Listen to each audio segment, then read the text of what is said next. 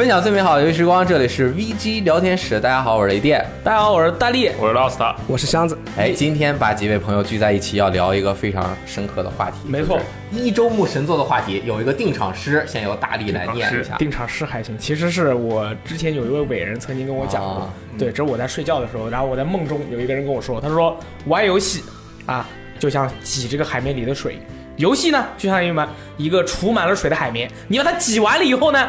就只剩下一块干海绵了，能吃吗？所以说我醒来以后我就在想，不可以吃，sorry。醒来以后我就在想，这其实就是在暗示我该录了，该录一期关于你人人都爱的一个游戏类型，叫做一周目神作。所以说今天请来了三位啊，跟我们一起来聊聊这个游戏类型。想必大家也都知道，在 Steam 上有一个标签页啊，有游戏有什么独立啊、恋爱模拟啊、冒险啊什么这些东西。但是相想必没有哪一个游戏的标签写作一周目神作的。但是这个游戏类型却是我们不可以忽视的。所有买了游戏的玩家啊，在你的心目中都有那么几款游戏，它是一周目神作。所以说今天啊，我跟你说，我们在开始这期节目之前，我要对你们进行一场测试，叫做真实玩者纯洁性测试。哇哦！就是说，如果你通过了测试，嗯，你才可以回答你认为的一周目乘坐是什么和之类的今后的相关的所有问题。如果你没有通过测试的话，我现在就可以离场。对，你们现在就可以离场。有有私人问题吗？没有私人问题。有什么私人问题？你有老婆吗？有，这算私人问题吗？比如说你的左手力量更大，还是右手 敏捷度更高之类的问题？什么鬼？就是左手撸得快，右手撸得快。可以啊。第一题啊，请每位人作答。第一题，你是否有大量的时间玩游戏？你先回答啦，箱子，我一直看着你啦。并没有，并没有。对，有。我分情况。那有还是没有？就是如果是这个特别对于我来说特别重要的游戏，我就像高明老师一样，会和编辑部的同学以及我的家人说，这个游戏对于我非常重要，对我一定要把它玩完 啊。比如说战神出的时候啊，比如说这个呃怪物猎人出的时候，这个游戏对我非常的重要，我必须要玩，如果不玩我就完，所以我就有时间了。没错，但是其他的就边去啊，抱抱抱着啊。你是否认为一个游戏的剧本是评价其好坏的关键要素之一？当然，你点头的话，哎，听电台的朋友是听不到的。我呃，我认为剧情很重要。好，嗯，我认为是很重要，但是也不是特别重要。我我认为是最重要，最重要。哦，我认为它绝对不是最重要的。当然，我我其实并没有一个特别，就是说最重要的元素是什么。但是我觉得它肯定不是，就是尤其是目前这么百花齐放的一个游戏情况来看，它应该一定不是最重要的。我知道罗斯特最重要的什么是什么呢？逗逼程度嘛，你从他选的游戏就能看出来。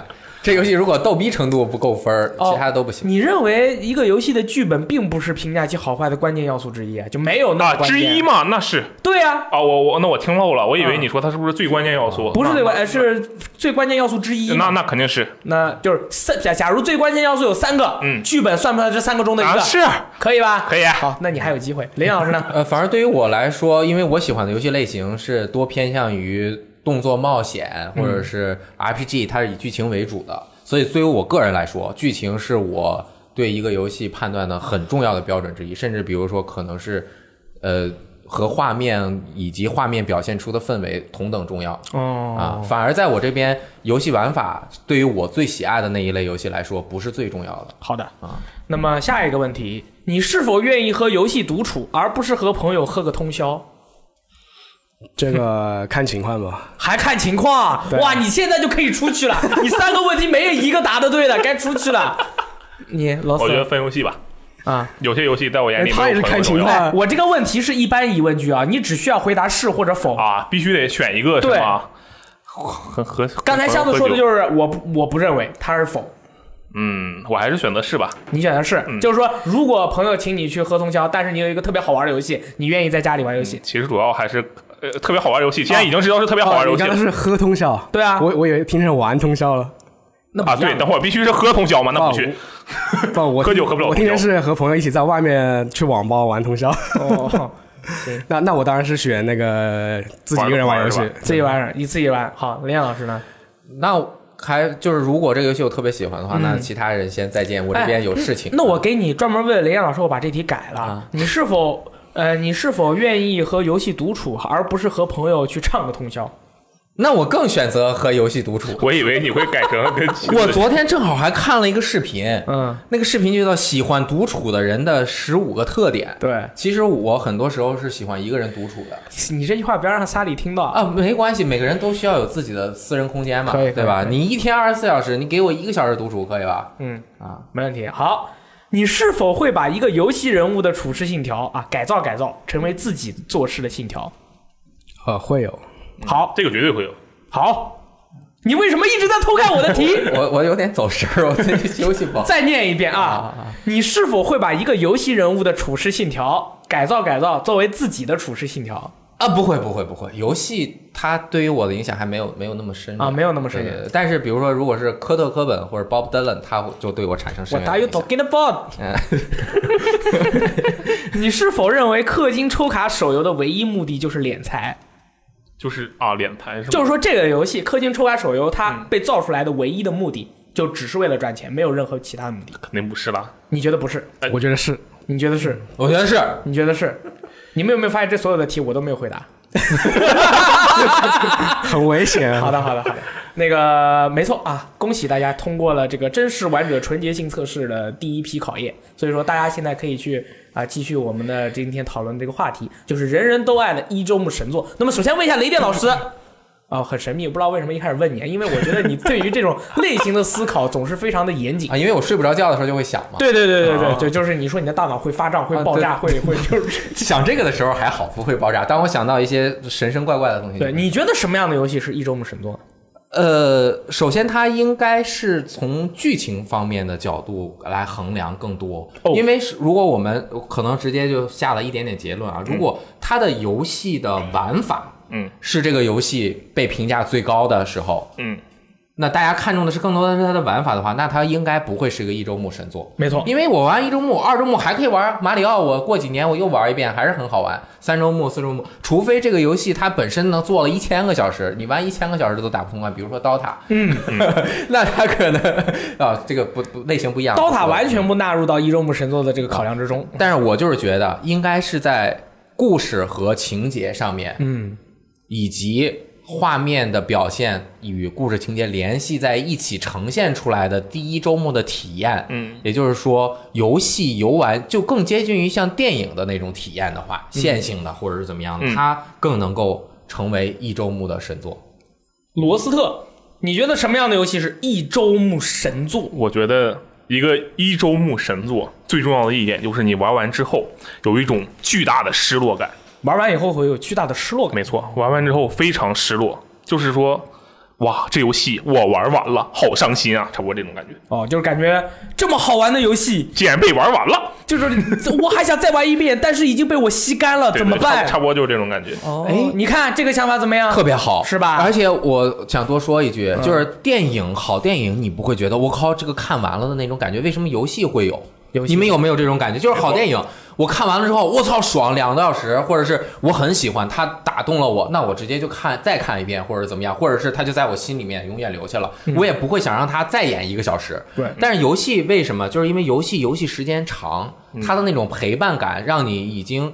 就是成为就是你最近这几天的一个日常生活的一部分，没错你忽然离开了它之后，你就发现我靠，我没事儿干了。嗯，啊，可能这是游戏和电影在刚刚说的这个一周目神作中最大的区别。你看罗斯特对于这个问题的思考非常的棒，我感觉他很完美的总结了你 之前你说的那个故事性作为强调的，就是说你这些东西已经是实在太吸引人了，所以最后你已经把自己融入了进去。而当你离开这个世界的时候，啊，不是说你死 我是说就是说，当你停停止在这个世界的冒险的时候，因为你已经完享受完了以后，你会有一种失落感。就那么东这么好的东西，那么在哪里才能买得到呢？啊，就是这种啊很惨的感觉。然后 Hanzy 你嘞？啊，我觉得从游戏设计上，游戏设计上来说，就是这个开发商，他压根就没打算做第二周目。就比如有几个特点，一个是收集要素，嗯，你一个是收集要素不太重要，一个是你一周目可以全部把它拿齐，就不需要二周目或者什么能力再把它拿齐。第二个就是。呃，如果你想把这个游戏再玩一遍，它不会不会去继承你的什么等级啊、这种道具啊这些东西，就重来一遍就是重来一遍。哦，那我觉得箱子的想法可能是比较从系统方面去说这个文，就是说我们就是框死这个东西，如果他二周目就没做，就是基本上没做什么东西，一周目基本上都所有的东西都享受完，不要给大家说，哎，你们一定还要玩二周目哦，我在二周目里面设置了一个新的时间线，你必须要到那边玩爆，你才能享受这个游戏所有的乐趣啊！像这样的游戏确实也无法成为一周目神作。我觉得一周目神作最重要的两点对于我来说，首先第一点就是这个游戏。在玩一周，呃，就是他在一周目的表现的时候是远远高过于其他周目的。就是说，他在这个一周目，他被称为神作，他太适合玩一周目了。玩完以后马上就收手，没有必要再继续玩下去了。还有一点就是这个游戏的游戏时长千万不能超过二十个小时，这两点非常的重要。这尤其是在现在的咱们这个游戏玩法，其实，在以前啊，没有哪个游戏开发商说我这个游戏是一周目神作，你只需要体验二十个小时就会爱上我这款游戏。他们都是想办法尽量的延长一款游戏的体验的时间。那是因为以前的游戏表现力不够那么强，就是单位的单位时间下的那种爽快感、爽感不会那么高。像那个九十年代的时候，他们都是尽量延长游戏时间，因为还有一个因素就是那时候都是实体盘嘛，他们怕你玩完了马上就把他二手给抛掉，就损害他们开发商、发行商利益。你看现在反过来了，现在反过来了。很就是有些发行商，他们呃就是发行商、开发商也好，他们没有说直接去说我们这个游戏，呃，你玩完以后马上可以二手卖掉。但是他们就是说，我们这个二手交易是允许的，我基本上也不会管你们。而且这个游戏你享受完了以后，哎，把它借给你的朋友，让他玩一下，也爽到我这个游戏中的这些内容，让你们能够开开心心的有话可以去聊，这个不是更好吗？啊，他们可能思路变了吧？现在现在不一样什么服务性游戏嘛，就不需要你去买买它太多盘。对，我有两个问题，嗯，第一个问题就是一周目神作一定是是是一个褒义词，还是一个贬义词，还是一个中性词？哎呦，雷老师这个问题问的太棒了，你是怎么想到的？我想的就是，如果我们今天聊一周目神作，有的人想的一周目神作牛逼买爆好，啊但是有的人觉得他一周目神作对于我来说，它不值得我花六十美元的这个性价比，或者不管花多少钱，对对吧？就是有的人他就是觉得你这游戏单人我玩十几个小时就算很爽，我现在已经不能接受这样的产品了。但是那我们是不是先要想一个大概有一个共鸣共识？我觉得一周目神作肯定是褒义词。嗯，就是说，大家现在工作都这么忙，除非你是一位学生，白天逃课，晚上去网吧，然后白天晚上的玩游戏。当然，以上的生活习惯是我们不推荐的。嗯，但如果能够很有效的让你在单位时间内享受到最好的快乐，然后还能从中学到东西，如果你想学的话，学不到的话其实也无所谓。不是因为每回我跟别人说你玩游戏可以学东西哦，然后人家就跟你说，那我读书也可以学东西，我看电影可以学东西，我为什么要玩游戏中学东西？对吧？就是说能够在这个东西里面，单位的时间里面享受到最大的快乐，你能学到你应该学到的东西。如果你呃你是一个比较独立的人，然后你又想从中去学习一些，就是或体验一些你从来没有体验过的那种人生的感触，我觉得一周目神作从这个角度来看，它肯定是一个褒义词。哎，所以一周目神作分两个维度，嗯第一，它是基本上只能在第一周目中感受到最大的快感。那你这句话说出来，我感觉你就在哎，对，第二就是它确实是个神作，即使你只玩了一周目，它神作，神作它肯定性价比高啊。所以刚刚这个问题就是，如果你把重点落在它是神作，它不管是不是一周目还是九周目，十个小时还是三个小时，对，它神作了。它都叫神作了，他还那就值了能不是褒。义但是？有的朋友如果啊，就是他喜欢那种服务型，就是他买个游戏要玩五年，嗯对。啊，就就是他就希 以撒是不是买一个就能玩好几年？没有，那你怎么不说撸啊撸啊？对，也可以，也包括嘛，就是他是这一类的朋友的话，他会把更多的焦点关注在，操，你这游戏只是一周目上面是神作，二周目就不行了，这游戏不行，对吧？所以其实我们今天就不再讨论这个问题了，我们现在已经有结论了，那就是一周目神作本身它还算是一个褒义词。就是也是这个游戏必须它质量是要不错的商品价值它在同类型的要它在同类型的作品里面也是不错，而且玩家愿意去为它只有这一周目的内容还愿意花钱哎。如果就觉得你你我花了三百块钱，你就我玩了二爽完二十个小时，我觉得二十小时不值，哎，那这就不是一周目哎神作。，我还有第二个问题，你问我问题很多。第二个问题就是一周目神作的这个神作呀，嗯到底有多神？就是它是十分的神呢，还是九分的神？嗯如果他只有一周目八分，那他是不是一个一周目佳作，而不是一周目神作呢 因为很多游戏的评测里面，那他如果只是单人游戏，对吧？就玩八个小时，对，那他算不算一周目神作呢？他没，它只能得八分啊，嗯那八分就神作了吗？啊、所以我觉得在我这儿应该分为一周目神作、一周目佳作、一周目还行。一周目还行多。那我们是不是今天只杠死人了！雷老师怎么回事？最近是不是今？天只能讨论一周目神作和佳作？对就是八分以上的。没错没错所以什么哎教团一八八六这种是吧？对，教团一八八六，你们不要笑啊！你们为什么每回谈到这个游戏，每个人都是一脸戏谑的表情？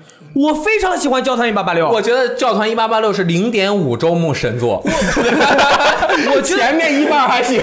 哎，教团一八八六绝对是一周目神作啊！你想想，你买了就是你现在买不要你现在去买五十块钱一张，对不对？你买完以后四个小时可以白金。你首先不用考虑要把它卖掉，因为这个买把把一个游戏二手卖掉其实很烦的。嗯然后你这个游戏买来以后，四个小时通关了还是五个小时？四个小时可以四个小时通关了啊，还可以白金，对对吧？然后游戏的画面又好，武器又先进，还有什么那个激激光枪，然后还有狼人，对不对？还有还还还有 Water，嗯对吧？哇，这个体验不要太棒啊！但是它不是神作啊。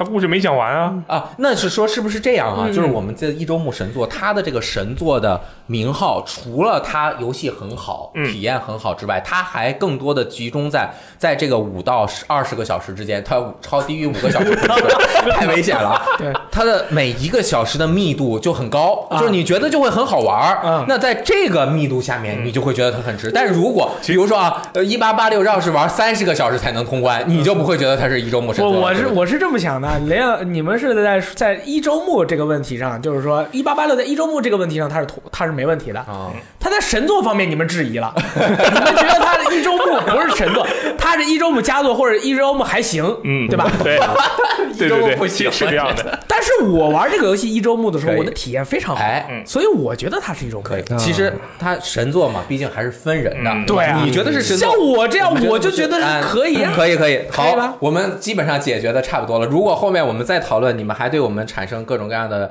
的这个质疑的话，请留言请啊，留言请留言啊，对吧？我们欢迎抬杠，抬杠不看。哎，那么现在呢，我们开始就说一下这个每个人认为的心目中的这个一周目的神作的游戏啊。我觉得嗯大部分的恐怖游戏嗯，都是一周目神作。哦，很多人说什么《生化危机》，我他妈二周目四个小时通关，打他爆，很好玩，打的亮，嗯，就是金，或者说那个什么恶灵附身，什么？你跟我说恶灵附身你没有最高难度通关，你还好意思说恶灵附身你过玩过？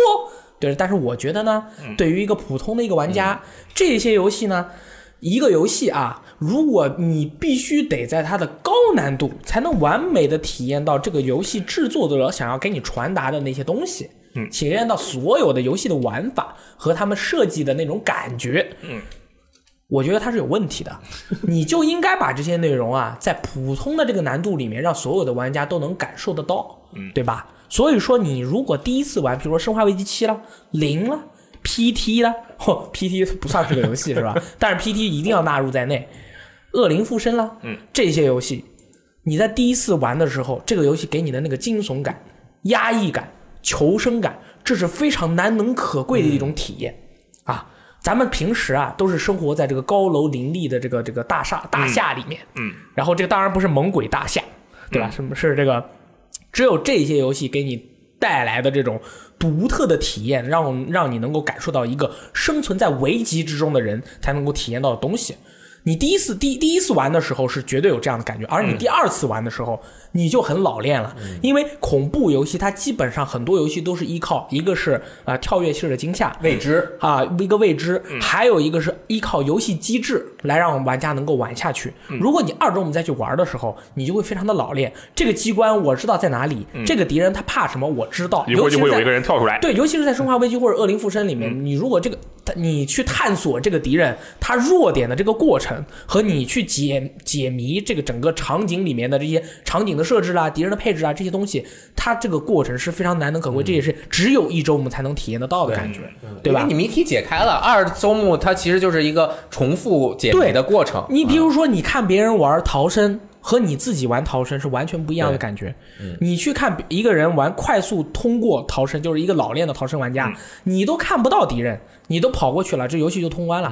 这其实啊，就是我个人觉得，恐怖游戏就不该这么玩儿。哎，嗯恐怖游戏就应该，比如说我今天要直播逃生了啊，嗯雷岩老师肯定会叮嘱我说，这逃生这个游戏很惊哦，很吓人哦。大力，你没问题吗？我说我很害怕，阿三同时也很害怕。嗯，呃，我每回说害怕都要带上他，对我们都很害怕。嗯，但是呢，我们就要把我们很害怕的这种探索的这种感觉啊，很好的传递给看我们直播的人。所以说我一定在直播之前不玩它。哦，我就是要保留这种第一次的感觉嗯，给大家传递出来。所以说，我觉得大部分的恐怖游戏都特别适合，对，都是基本上都是一种神作。哎，呃，刚刚说到《生化危机》，我觉得可以补充一点点。哎，你不是要好因为？OK，呃，我会后面接着说哈啊。我觉得《生化危机》它有一些作品做到了一周目神作，同时它二三四周目是发展它的玩法啊又发展的很好它在剧情和解谜方面，可能你一周目就体验 OK 了，嗯但是在后面你反而觉得它。玩起来很，比如说生化四，嗯，其实生化一和生化二后面玩起来也都还挺好玩。你要管理道具啊，你想要更快速的过关啊，后面还有更高的难度，包括什么豆腐可以挑战，嗯。它就等于先让你一周目神作结束了，没错，然后还能给你延展游戏的内容啊，这个游戏它就更厉害了。但是有的游戏的玩法呀，它不太适合延展后面的玩法，就是比如说逃生，你后面怎么延展玩法？它就是剧情先行，体验恐怖对先行。你体验过了之后，它可能就没有那么多了。啊，这里我要说的那个其实就是恐直到黎明啊，因为直到黎明对于你来说是一周目神作。对，它对于我来说是一周目神作，嗯因为而且我对这个游戏的评价是非常高的。哦啊、虽然很多人对它的剧情，就是后半段的一些剧情有一些看法，我觉得这个游戏 S 很棒，但是我这这是它优点很重要的一点啊。你也承认吗，李林老师承？认啊，它那个里面的角色都做的很美，那个对造型就很好啊。这个游戏它就是在单周目游玩的时候，所有的那种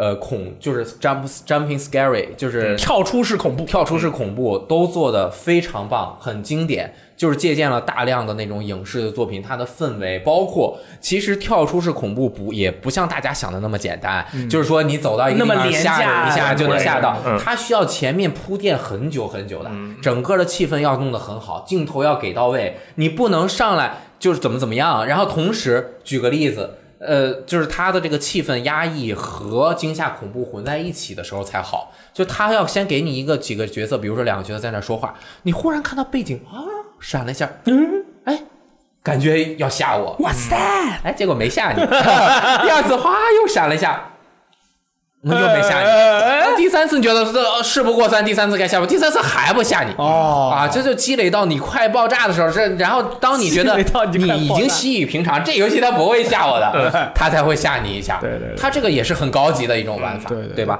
PT 也是，哎，同时很多游戏就包括这个《直到黎明》，它后面是有反转的。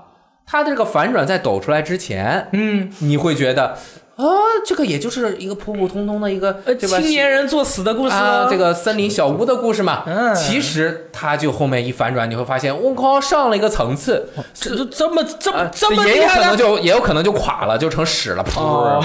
一泻而下了，对吧？当然，直到黎明这个就是比较接近一泻而下的那种，哦是这样但是你像有的像林中小屋，是不是它就后面那一升华了？这怎么突然说到电影了？啊？就是很接近嘛，恐怖的嘛，对吧？雷电老师居然很喜欢《林中小屋》这部电影，我个人是非常惊讶的。雷雷老师基本上不看恐怖片，对，我不看恐怖片，但是他对于这部恐怖片的评价非常高，这就说明一个电影或者一个游戏它的剧本是多么的重要啊，啊！罗斯特，该你了，嗯，我觉得就是说一周目神作的话，它有一个比较重呃，怎么说？它的故事嗯，是有一个张弛有度的。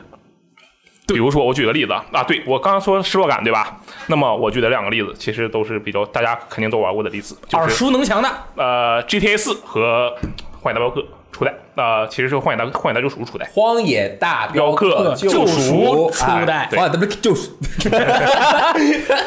抱歉抱歉，呃，是这样啊。它这个故事，它虽然说，其实我觉得那个开放世界游戏，如果你不故意从头去玩那个主线故事的话，其实你整个在开放故事游戏下的体验就是一个大的一周目，对吧？对。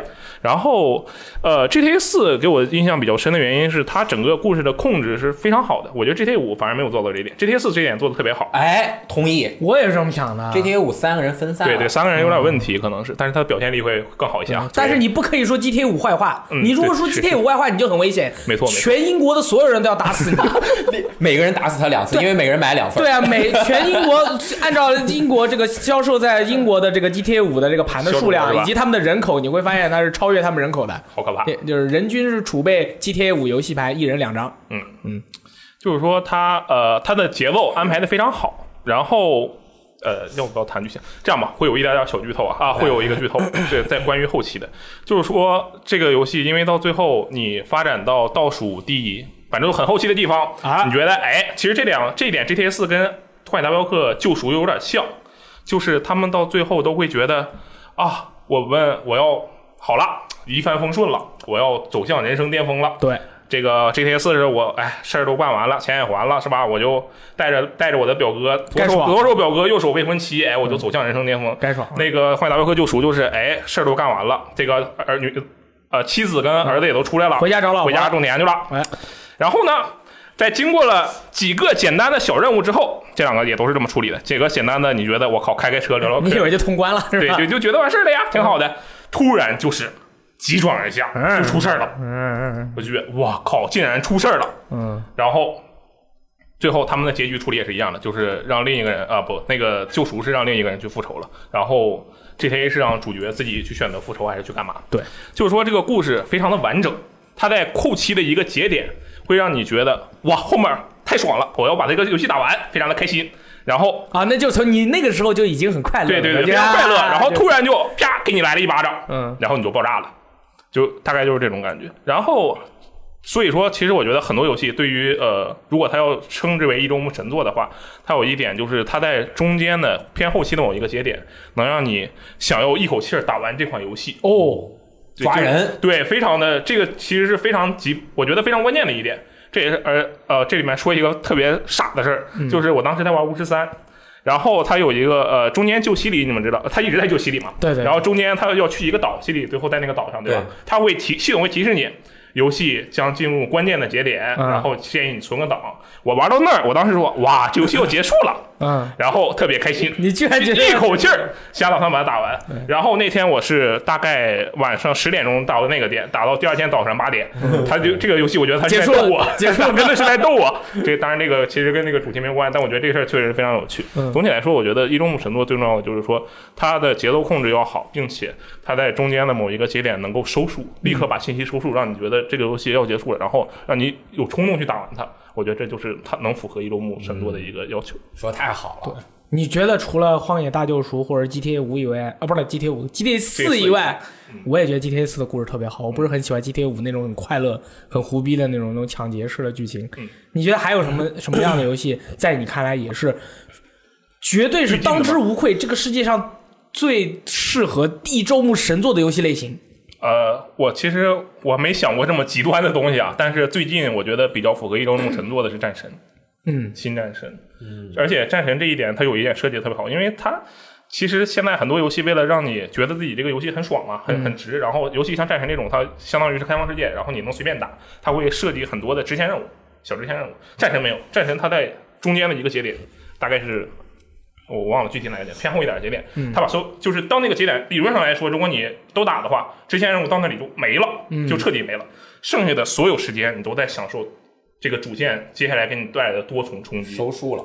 对，有有直有散，最后又对值。这一点的反面教程就是，我还是呃，我还要说反面教程吗？你可以说反面教程就是，比如说呃，《刺客信条：起源》，嗯，比如说，其实掠食也有一点点这个问题。对对对对中期开的太多哦了。它东西你太多，然后你搞不懂，你作为一个玩家，你不知道这个故事的高潮点在哪，哪一个地方的怎么？你对玩家对故事应该是有一个预期的，嗯就是说他接下来走向是什么样。那这是一个点，我到底该不该接着玩下去？我嗯好爽，我要继续玩下去，或者哦，这是一个休息的地方，我可以关机，等到明天再来继续打。嗯，是这样的一个，但是掠食它就是中间我靠，我都感觉这东这这个空间站都要爆炸了，你竟然还让我去给你找解药，嗯是一个这样，我觉得非常的操蛋。对对，但我觉得战神它掌握到了一个恰到好处的量是什么？它的地图设计的其实战神内容非常丰富，嗯，巨大，对吧？好几层，它把每一个地方基本上让你玩到了。对对对，同时又不会让你在这儿逗留太长的时间，让你觉得腻。嗯，这个度是很难把握的。所以战神一周目，比如说你就支线任务全打完啊什么的，你要没有特别高难度的追求的话，嗯，这个游戏方方面面、边边角角该看到的、该玩到的剧情，所有的五十个小时左右，五十到一百个小时吧，跟人不同，基本上你就都体验到了。而且它有一点特别好，就是说它中当时有个道具是那个开魔法门的那个对那个对吧？魔法凿子，对，就那个东西你拿到之后，你因为你之前已经见过七个魔法丸了，理论上来说应该是七八个都都已经见过，你会在想要不要再立故意回去一趟。对。但是你顺着玩下去，你会发现他把接下来的支线任务跟主线任务，让你能恰好经过那些门，重新直接顺着就过去了，不用再来回重复。找到魔法门非常好，我觉得这这个设计对于我这种不愿意重复瞎跑路的玩家来说太棒了。我跟你们说，战神就是二零一八这游戏，它还有一个是成为一周目神作的一个非常重大的一个设定，哎，就是你不管是玩普通难度还是玩困难难度，玩一周目都可以白金哦。哦嗯，对，这个很厉害哦，是很多游戏就是为了让你多玩一玩，它就会给你在其他的难度，普通难度通关一遍，困难难度通关一遍，战神难度通关一遍，然后你这游戏四六十个小时就过去了。我觉得这是因为它战斗的策略性导致的。就是如果有的游戏它是以战斗的难度导致的，就是你就是要容错率低，嗯，所以你战斗难度低的话，你容错率就高，然后你玩完了之后，你再去玩高难度，只不过是容错率的一个区别。嗯但是这个游戏不管你玩哪一个难度。呃，它虽然上面也是容错率更低，但是它会让你体验到战斗的乐趣。你可以发挥它各种东西的一个控制的东，你还有不同的 build，就是不同的组合，你都可以选择。对啊，，Honzi，我看你已经咳了很久了，大家今天是感冒了，但是我还是把他啊强行的拉了过来，就是有点不好意思，没有，我不好意思。不要不好意思。所以说，你你你觉得什么游戏对于你来呃，说？我觉得一周目神神，作它有一个特点就是，我觉得它剧情一定会大于它的玩法。嗯嗯，就是你比如之前那种忍龙啊，或者是恶魔城这种，我觉得它玩法偏重的话，它就可以反复玩、反复玩，那是没什么问题。没错。呃，但是像我觉得一周一周目神作有一个就是生化奇兵系列，嗯，嗯，你你在你眼中，就是生化奇兵系列都是属于一周目神作的范畴。对，就是它的玩法方面，我觉得很比较平庸吧，一般。嗯，它像、哦像无限 像哎哎哎哎哎，你先让人先让人家箱子说。像无限三的话，整个整个流程武器就只有两把。嗯，虽然你有一些能能力，但是有用的可能也就只那么一两个。武器还是武器多一些有步枪但是散弹枪手就那枪几个。对对对对，榴弹枪很多啊。就就是可以，你平常用的比较多的就那么一两种。啊，那是啊，没错。呃，然后的话，它也是呃第一层第一层设计嘛，第一层设计，但是我觉得它这个第一层设计的手感啊，还有亮点不是太多。嗯，很严格。那确实是非常严格。我可以反驳吗？啊，你还有吗？你你 还有吗？你再给你一点机会，让雷电老师驳不倒你。就是关于这个生化奇兵无限的，对，哦，玩法上面我觉得就这就是这些。啊，玩法确实是比较单调。嗯嗯，驳他吧，他没了。比较单调，只是比较而已。它要但我是说各种东西对 我是说比较平庸嘛。啊，你比如说和上古卷轴五比，那什么什？么？我说他的玩法和上古卷轴比，那他肯定是很平庸。哎，啊，对吧？都是主视角的，上古卷轴又能射又能打，这个也是又能射又能打，对确实可能看你还忘了说上古卷轴还能召唤？哎，对呀、他上古卷轴的玩法如果是十的话，那那个 BioShock 系列的，他只是说玩啊，八什么八四，怎么样？够狠不够狠？牛逼！上古卷轴还能变身对，但是玩法不只是你操作的部分，啊！啊，游戏的玩法还包括观察以及思考。嗯，我觉得这个游戏啊，它玩儿，哎，你控制它其实其实我觉得我我可能跟雷电老师不一样，我把啊观察和思考这一部分还是放在剧情里面了。啊啊，那也算是吧。但是因为什么？你总是以最低特效玩儿，你根本就没得观察，好吧？都是大屏面贴图都是大块儿。这都记住了，这都记住了。我靠对然后还有一点就是这个制作组，制作组就是我刚才说了，他对压根就没想做二周目。啊，对，像生化奇兵就是一种你重新开档的话，它是不继承装备和道具和你的等级一些东西的。嗯，呃，然后的话，他的他为了讲好这个故事，他必须用这个一周目把它呃表现出来。对，就是其实它是一个呃两头。呃，两头是一个节点，然后中间是一个树状的，对，从从头然后开始散发，然后到最后收束。呃，如果像这种呃比较平比较平庸的这种游戏啊，呃，它为了讲好这个分支剧情的话，它可能就是采用多结局这种方式。嗯。啊而而多结局是雷电老师觉得，在一个游戏的剧本方面处理是非常不合适的一种处理方式，呃就得一个结局，不能多结局，对不对？我也不是说这种不太好，但是我说可能就 是不是又给你挖坑了？对对对，分游戏，分游戏。对多结局多结局不一定不好，但是呃，你能在一个一周目之内把这个故事完整的讲讲好，我觉得是一个非常很难的事情，就是这也是它会它会被称为神作的一个原因。呃，其实像我之前，我觉得那个底特律变人，底特律成为人类，我觉得它的分支可能就有点。你完了没？我没完没玩完你完了啊，没？我不会讲剧情，啊我我我觉得有点俗吧。啊，没问题。但是我也觉得没问题。那是啊，一会儿我就给你们讲为什么。我再接着说什么那个生化奇兵，我就觉得生化奇兵不是一周目神神作啊、对于我来说不是啊不是，为什么因为我刚刚说的这种观察感在生化奇兵里做的特别好。嗯我刚刚说对于我来说，我在一个游戏中，大家看我玩游戏也能够知道，总说我他妈玩游戏节奏不好，说我玩游戏特别慢。你玩游戏老到处看，你干嘛呢你？玩游戏你不到处看，你看电影就好了。看电影你没办法到处看，一秒钟过去就到下一秒了，啊这个场景切换就切换。玩游戏你到处看，能够体验到更多游戏的内容以及它要表达的东西。对生化奇兵，比如说里面有一个海滩的那个场景，嗯那个伊丽莎白到那块儿和人跳舞。很多人呢过去直接就带走了，干嘛干嘛啊走了啊？那我就不行了。我到那海滩，首先我都没找他，我就在海滩的原地站着，这么转了八圈儿，然后看到一个小孩玩沙子。哎呀，这个小孩在这样一个混乱的世界，怎么在这个地方玩沙子呢？卡哇伊呢他有没有妈妈呀？有没有大人看管啊？对吧？我就在那，哎，有个老头在那晒太阳，然后我就跑过去看，很多人在这边跟他跳舞。我忽然就感受到伊丽莎白这个人的塑造就完整了。嗯，他从来没有出来过，忽然来到这么广阔的一个地方，他在那边跳舞，我就让他整整的跳完了一首歌，哦，呃，开开心心。我大概明白这种感觉了。但是，但是我可以跟你说，就是反倒是一周目的时候，你不太关心伊丽莎白的时候，这个最后的一个反转会让你冲击更大。哎，我觉得这个没问题啊。我是说，我这个是他一周目神做的很重要的一个原因，因为我玩的时候一周目我也会观察，嗯，我观察完了之后我就很开心，对不对？但是我想说的是。有一些游戏在反转，甚至上，当你知道了一些结局之后，嗯，你再重新回来玩的时候，你会看到更多的东西。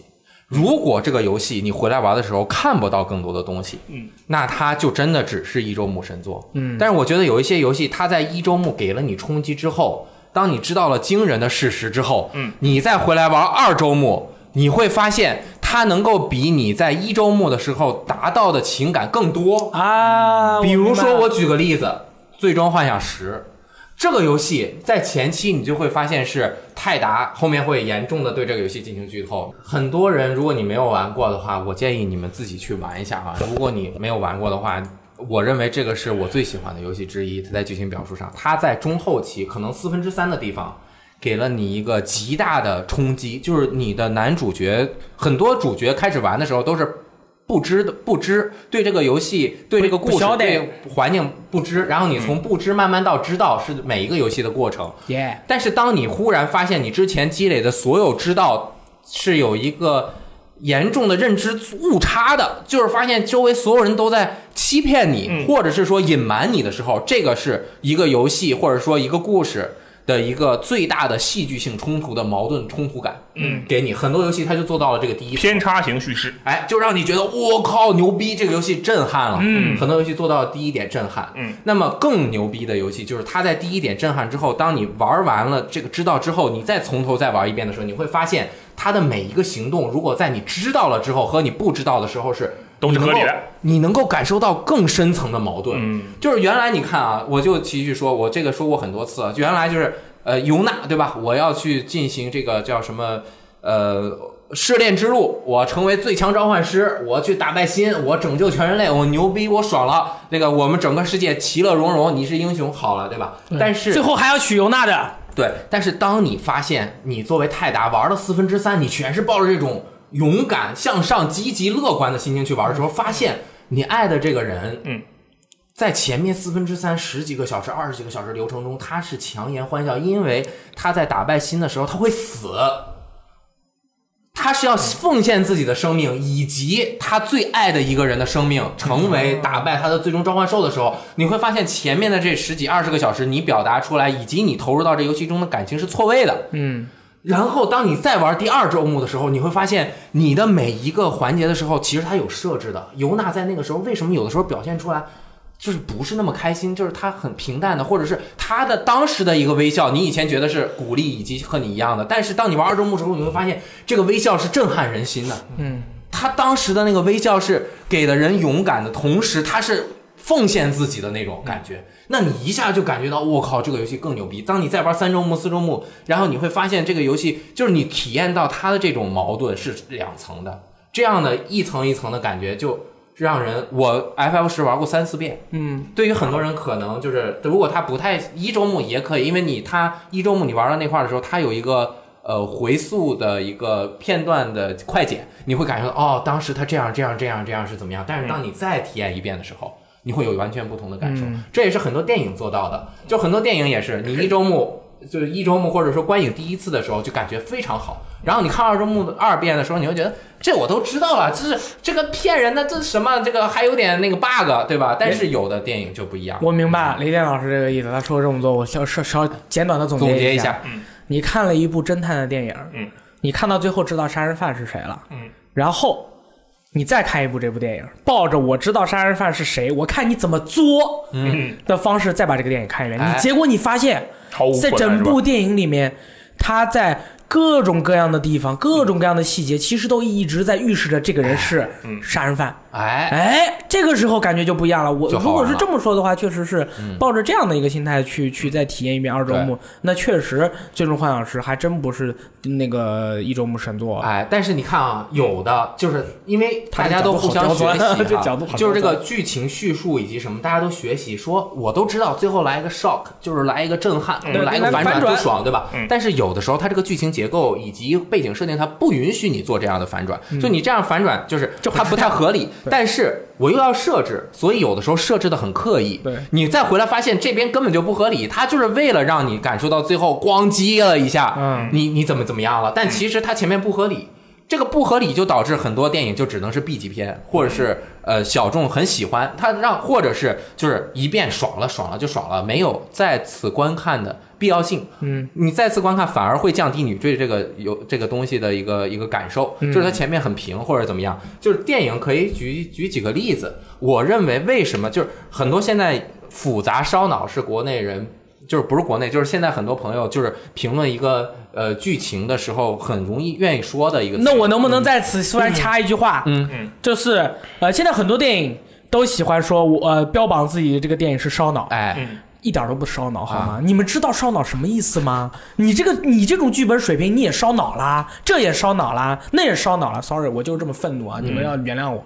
我我最近看了很多的国内的那个国产片，标榜自己烧脑，一点都不烧脑，我真是惊了。他这个前后呼吁分三层，嗯，刚刚说了两层，第一层就是完全前后没有呼吁，就说完就完了，然后就是刻意给你 shock 一下，让你觉得我操爽，爆米花，对吧？爽到了。第二种就是刚刚说的，有往前往后互评，嗯这呃就是互互相填充，就像 FF 十这种，只是举一个例子啊，它属于中中间夯实的，取到了一个非常好的平衡点。再有一些是过分了。过分，就是你你刚开始看完之后，你什么都没看懂，什么都不知道，然后最后结局告诉你这样的话，你必须看第二遍。你看完之后，我操，还是没太懂。我要看第三遍、第四遍，有的有的电影看十遍、看五十遍，你都不见得能看懂。嗯，你必须要看他的分析才能看懂。最明显的例子就是《穆赫兰道》。这个电影就是烧脑电影，它甚至都不能说烧脑，它就直接把那个回路给你剪断了，你就没有。他他这个电影出来之后，如果你不看解析的话，他好像是说过，全世界没有一百个，也顶多一百个人能看懂是怎么回事儿嗯，啊。然后，但这样的就是过做的太过分了，我就不再详细的说这个。大家如果有兴趣的话，可以看一下为，什么网上有很多的这个这个去去讨论这个问题。哎，那个我们回来说游戏吧。回来说游戏，那就是嗯那我问你个问题我我没说完，没说完。啊我告诉你，因为有很多人想问你一个问题！你觉得《最后生还者》是一周目神作吗？我靠！你《最后生还者》绝对是一周目神作啊！我觉得对于大部分玩家，因为你看啊，我们分析一下刚才雷电老师对于一个一个这个一周目神作的一个评判标准。首先，这个游戏要特别好玩，对吧？它它在各方面的品质要高。哎，神作确定了，一周目。那么那它这个最后生还者在一周目里面，他把人物应该渲染的这种情感，最后提出的问题和解答的方式，期间的人物的情感的积累，哎，全部都在一周目肯定是做到了。他在二周目他没有做二周目，这个有二周目吗？没有二周呃，目。而且其实它的反转也不是那么圆，不是那么啊没有反远，故意的因为它没有特别反转，它就中途说哦，原来是要啊那样，我们就不多说了，大家都知道。所以你哎觉得《最后生还者》是一周目神作吗？哦，太牛逼了，正好是我要说的。对，我就要想说啊，好的剧情分两种，或者是好的故事分两种。第一种非常朴实，我说的朴实，嗯。不见得是脚踏实地，就讲那个走路的那点事儿啊。流水账。我就是说它是很平铺直叙，嗯。但是它带着一些厚重感以及很强的能量。举个电影的例子，大家一下就明白了。又是电影的例子呀，哎，《霸王别姬》，怪怪，我操，厉害了，嗯。有没有反转？有。啊，没有吗？没基本没有。霸王别姬活着。有没有反转，对吧？大家都都应该明白，就是他就讲述的是很很棒的一个有时代背景，嗯，内容非常丰富，然后表达非常好。你需要反转吗？不需要嗯哎，最后生还者和这一类可能有点拔高，最后生还者或者有点可能大家不太了解，主要还是拔高最后生还者。呃这个你你再想一下，最后生还者是不是和这一类很像？就是我平铺直叙十几个小时，角色情感就是要让你一点点发展，然后冲击到最高。它和那种搞反转的不太一样。嗯，它一周目的体验非常完整，非常好。那它达到了。你只要玩一周目，你都觉得它达到了神作的标准，这个是大家基本上都共识的。共识了，但如果一个神作它能够把边边角角的每一个细节做到足够好，嗯，就是说它每一个地方的厚重感以及感情的表达都非常到位的话，它就也有重复体体验以及重复回味的可能性。嗯，举个例子，《霸王别姬》，我觉得很多人看过非常多遍，还有比如说《Angel A》。啊，就是很多国外的电影，就是看过非常多遍，就是看起来表面它很平，但是当你越看的时候，你越觉得它他妈有味儿。嗯，功夫我就看了一百遍不止，哎，功夫也是特别有味道的，对吧？对你看每一次感觉都不一样。功夫就是在周星驰的好多电影里面，他是自己有那种味道的。对啊，说但再说回来，就是比如说《霸王别姬》，他每一个细节，张国荣他们的那种表现，以及他的那眉眼之间的那种动作，你看过一遍去之后，你会想，我靠，我再看一遍，我再看一遍。就是它一个画面可能有十个细节，你玩第一遍的时候，你可能只留意到三四个。对，就算你十个细节都掌握到了，它这个信息度密度的东西，你如果很喜欢的话，你也会不停的，每过一段时间你就想看一遍。然后我举一个例子，就是霸王，然后再说第二种，就是刚刚就先不举例子，第二种就是复杂和烧脑类的。这个首先它需要。它有意义才行，而不是单独的为了烧脑或者是反转而反转，对吧？呃，所以就是我刚刚其实已经讲过了，它是戏剧冲突一层，然后再反过来再冲突一层，然后这个冲突它分两类，嗯，第一类很多人看完这冲突就会喷，你这妈狗血。狗血是什么意思？很多人爱用狗血去说一个东西的剧情狗血。我我其实我也仔细查了，我最刚开始也不太知道狗血是为什么非说一个东西很狗血呢？狗血是什么意思？狗血好像就是说用过太多遍了，就是很烂，被啊人料到了，啊，就是滥用的一种的一种东西，或者说被人料到了。他因为经常滥用，就被人料到嘛。对对，套路啊，太套路了。所以他如果想不做到套路，那这个原创性其实是要求非常高的。嗯没错所以其实很多恐怖电影是比较套路的，啊、哎有有一些套路的 A lot 性。a lot of horror movies they are different。哎，他他他，呃那肯定他讲述的不一样嘛。但是有两类的类型电影，基本都是套路的。恐怖电影类型的啊，不管是日式恐怖还是美式恐怖，类型的。没错，闪灵嗯，是非类型的恐怖电影。这个电影如果你喜欢，你可以他妈看无数遍。这就是刚刚说的那种画面中存在着大量的，当然很多人觉得这细节狗屎，我根本就不想看。我就是 啊，但是真正喜欢这个的人，他就会觉得这样的，包括他也有反转，那个反转太大，有很多意象。他甚至反了八次，他每一次你看的每一种反转，他都对前面的都是一种颠覆，对吧？那嗯这是不同的一种层次，在游戏中也有这样的不同的反转的东西。嗯。啊，我我还可我还要继续说吗？那个，我就帮你总结一下吧。总结最后生还者它不是一周目神作，啊，它是 它是超越于一周目神作的多周目神作，哎，嗯，而很多游戏都一周很多游戏能够达到达到一周目神作也就已经很不错了。但是雷电老师把这个说完以后，就是嘿最后生还者已经达到另一个层次，啊。对吧？虽然我还是觉得它其实就是存在于一周目神作的这个这个领域里，当然你觉得它是多周目神作，呃，因为它一周目给了人，就是其他游戏，比如说给一周目神作给到九分、十分的刺激感，嗯。最后生还者一周目也达到了，嗯，但是它二周目的时候，其他的那些可能就达到了五分、六分，就是它那种刺激感，或者说，但是二周目它也它能够比其他的还能高一点点，反而而且给你不同的味道，嗯啊，是这样的一个感觉，我觉得就是，我觉得一周目神作有时候它有一些点啊，需要在人们在一开始萌生一种情感的时候，与这个游戏建立联系。嗯这个这个情感其实就有一点像初恋般的感觉。嗯啊，我这个说的很奇怪啊，但是就是说有一个游戏就是《死亡空间》，哎，嗯这个游戏对于我来说。就就是初恋我就一直是觉得它是一个一周目神作。当然，我这个游戏之后我又玩了很多周目，整个一二三都是这样，三是狗屎，我就不说了。我就说一一的话，我后来分析了一下，为什么我当时玩这个游戏的时候，我对它一周目的体验那么好。就当然它在呃宗教的设定啊，然后太外太空的那种密闭感啊，这些主题方面非常的吸引我。但是同时，我当时入戏非常深，我跟这个宇宙最强工程师艾萨克之间建立了这个很好的情感联系情感联系。嗯，而且只有就是在最初的时候的建立的那一瞬间，我才感觉这个游戏就是我就是艾萨克，艾萨克就是我的那种感觉。在这之后的所有的我玩的恐怖游戏里面，我都没有把我很好的带入到恐怖游戏的主角里面，哦只有这款游戏。然后我后来去查了一下，这个东西叫什么？叫什么？呃，这这个游戏就是说，当人在遇到大危急的时候，那种心跳的感觉。嗯，而这个时候，如果你旁边出现一个人，啊，吊桥反应。对你就会跟他有那个情感上的联络啊。当然，这个东西是对于异性的，但是但是我玩这个游戏的时候，我就跟艾萨克，我当时是我我不知道这游戏是恐怖游戏啊，啊死亡空间我不知道是恐怖游戏，你玩的时候不知道，我不知道，啊，我不知道啊，你我以为是社爆游戏，打僵尸对吧 我以为是射击游戏。然后那个我一开始遇到那个就是那个异变体奔涌而出了以后，而我手上只有一把一把说是什么电焊枪，对，哇，你知道我当时多慌吗？然后我就感觉我整个人就啊，就是想到了当年我玩《生化危机》的时候，我我都忘记了，就是说我能通过把我的视线从屏幕上移开，来减少我恐惧的那种感觉。所以说，这个这个游戏真的是就是《死亡空间》一二三，它它的那给你带来那种恐怖感、绝望感和窒息感，是你只有在玩第一次的时候你才能体验到的。而且你跟那个主角之间的联系也是，它跟《生化危机》一样，有经常会向你提出一个挑战，就是他会告诉你我们之后这事儿怎么办。嗯，它这个游戏在这这样这样的桥段在游戏中出现很多，比如说我们这个船坏了，我们怎么办？然后别人就会跟你说，很简单啊。修一下就可以了，然后端一个点你就过去就可以了。嗯然后当你去玩，你第一次去说啊，端这一个点，哦，这个事情很简单，没问题啊。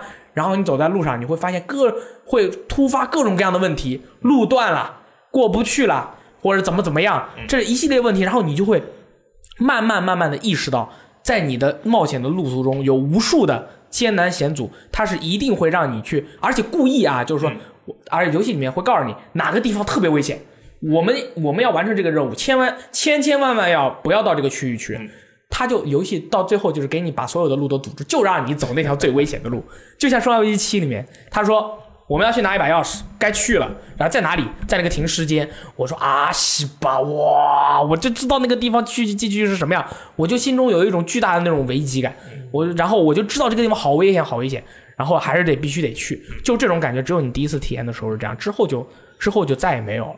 所以说，我觉得这些恐怖游戏真的是非常重要。哎，有玩家说了，对于他们来说，一周目神作，嗯，有一个最重要的一个特质，只要有了这个特质，其他的全都可以无视。嗯，你们刚才所呃觉得最重要的剧情无视，然后反转无视，嗯，你是什么来着？好玩儿嗯，嘴你就奇怪无视，这些都不存在，有，也能成为一周目神作。我想听听，就是这个游戏一周目即可白金，立马就卖掉。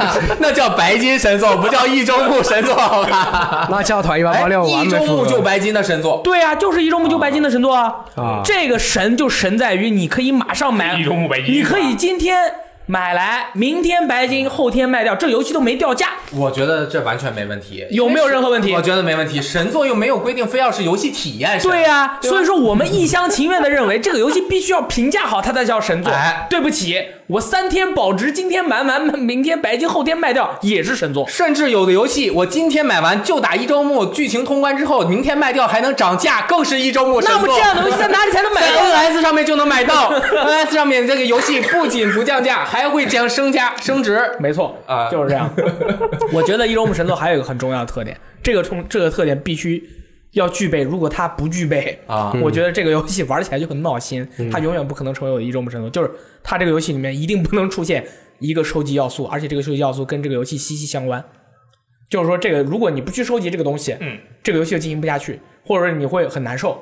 我觉得像这样的东西，比如说在《刺客信条》里面，嗯它会有到处飞行的羽毛、信封什么的，看到我他还跑，对，哇！我我不收集的东西我就很难受。哦，但是你不收集，你要意识也没关系也还 OK。也还最讨厌的是那种 《刺客信条》有有那个哪个辛迪加对不对？他要把所有的块儿你都要占掉，对那个是强迫你等于去强迫收集据点。你再举那个很还有很多类似的游戏，就是你需要你强迫完成呃重复劳动才能够让进行主线。对，那个《龙腾世纪三》审判也是的，啊、他要所以《龙腾世纪三》他的评价没有那么好。审判不需要去完成所有支线啊，他需要你去扩展你的据点嘛，你就啊必须要去做一些重复的一些东西，还是得做呃，就几个啦，还是得做，对吧？嗯所以说，刚才我们讨论了一下，我们每个人眼中啊，你觉得这个呃一周目的神作是什么样的？它应该具备什么样的特质？哎，所以说我突然要提出一个观点，嗯，哎，有一个游戏它要玩多周目，嗯才可以体验到它所有的内容。嗯，这个游戏叫做《尼尔：机械军团》，嗯，我觉得这个游戏是一周目神作。为什么？为什么？因为这个游戏你要玩三周目，哎，为什么是一周目神作？What the hell？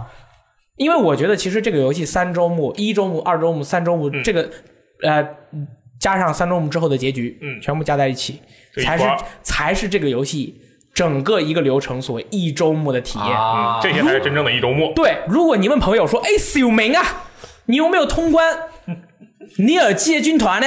他说：“没啊。”你问我问我啊我我我打完了，对啊，我通关一周目打完了。那 sorry，你这个不叫通关了一周目，你哦要打完三周目，你才叫通关了这个游戏的一周目。怎么会是这样呢？因为他第一周目就是一周目加二周目加三周目加结局，这个才是他的一周目了。原来二周目和三周目的剧情和一周目不一样啊。对，那不就是二代和三代吗？好，差不多行了。所以说我在这里，我就觉得就是说，呃，有些就尼尔基业军团这绝对是一周目神作，它的这个剧情体验，你如果就通关完了啊，你再把一周目、二周目、三周目走一遍，你一定不会有之前的那种感觉了，啊对吧？虽然它的这个剧，它它这个剧情的发展，我并没有太惊讶，对，但是我觉得体验是非常的棒。我觉得它就打破了原来的一个循环，就是大家认为，哎，从头打到尾通关了是一周目、二周目，其实人家是通关了之后，二周目是等于是 B 线剧情。对哎，就像《生化危机二》，你打完表现，你还要再打一遍里线，对必须要你这两个角色都玩一遍，嗯，它就完成了。它是要连啊在一起才是这个游戏完整的体验，这个就很好。所以说，这个就是我想要去表达的，我对于尼尔机械军团这个这个感觉。同时，啊你继续，你继续，箱子终于要说话了。啊，我其实觉得这个这个把这个完整剧情拆分到多周目这个设定，在日式游日式游戏中很常见，很常见，啊很常见，很常见。就比如之前的那个《伊苏起源》，嗯，它是分人物，呃，一周目分一个人物，二周目分一个人物，然后你把这两个人物的剧情通了之后，才能解锁什么第三个人物。哦然后它第三个人物最开始在你你前面的体验中，它其实是一个客串型的角色，就是穿插进穿插穿插进来说一两句话，然后走了。然后他你会发现，你玩一二周目的时候，有很多伏笔埋下来没有解答。哦，这么厉害？直到你玩第三个人物，他在背后这个暗线，你把它体验完之后，才是一个完整的体验。哦，我知道一个也特别厉害的，跟这差不多，奥丁领域。我呢，雷雷佛加尔德那个，他不是有那个明显的那个树状图嘛，在剧情一张一张的，就是这个时间线从，比如说时间是从第一到一百一百个时间线，你第一个角色就是一三五七八九十十五十四十啊，然后到完。我到要到 get 就是 about，中，他就选取了这个时间线中的某一些桥段，然后二，你在玩第二个角色的时候，嗯。他就把中间的才能补上，因为你角色之间有交流，有交互。这样的。所以那个奥丁领域它有很多个角色，你全都玩完，然后还才能够发展一个什么叫后日谈，还是叫什么我也忘了，就是嗯。它最后的一个结局的章节，结局的章节又是每个角色又不一样。我觉得咱们在每回谈论这个一周目神作的时候，我觉得日式的游戏啊很难列入一周目神作的讨论范围之内。首先，日式的游戏经常有多周目的设计，啊同时它的这个。如果它是一周目的话，时间基本上都超过二十个小时了，那时间都比较长，也比较很。你像，我们就是觉得，哎，如果谈到一周目神作的话，哦，确实是有一种那种快餐的感觉，就是赶紧吃完，赶紧卖二手。嗯其实也是很多玩家心中就觉得这个这个一周目神作一个很重要的一个特点。但是如果它能做到神秘海域这种一周目神作的程度，就是你一周目确实是很哇，全世界只有一个神秘海域，啊你想说什么 古墓丽影吗？就是你呃，你过几天，过一段时间，然后你这个情愫啊，冲到最高点，很多人这种情愫他是会就是不想再去体验，因为这个很多有冲击感的电影或者是游戏或者是剧情的小说之类的，它是会有一些人性的反思的，嗯，不会让人非常舒服，嗯，就是不会让人非常舒服的东西，才能够让你记得更久，那是。否则就是快乐就过去了，对对对对对。你就会一直喝快乐水就可以了，对。啊、但是这种它你刚 就你不会那么舒服，那你不会马上想我操，赶紧再玩一遍，一般人很少这种，因为。太苦了，对对对但是它苦又让你觉得我靠烙心底，又能感受到人性的温暖那种感觉嘛。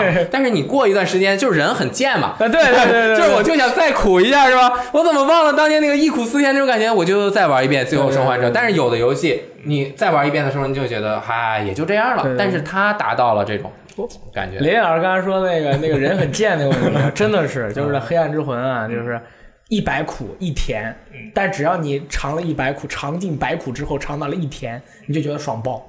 你说人贱不贱？嗯，对我就最近在《黑暗之魂》，其实跟一周目神都没有什么关系。啊，然后其实我还想说，有一些东西它是介于刚刚我说的那个第一和第二之间的，嗯，就是做的特别刻意，嗯和那种刻意了之后你回来能看到一些东西，但是有的游戏啊，受限于它当年出生的时间，以及更受限于他一定要让你玩儿。嗯，他一旦一定要让你玩儿，其实他很多东西他做不了那么细。嗯，他如果做到那么细，他就要必须牵着你的鼻子从这儿走到这儿。对，啊，所以《最后生还者》很多人觉得他就是太线性了，就是你要从这儿牵到这儿，对对对对，吧它是线性的。对你像当年有很多游戏，我觉得它只能做到了一点五步，就是刚刚我说的一二三嘛，一点五步。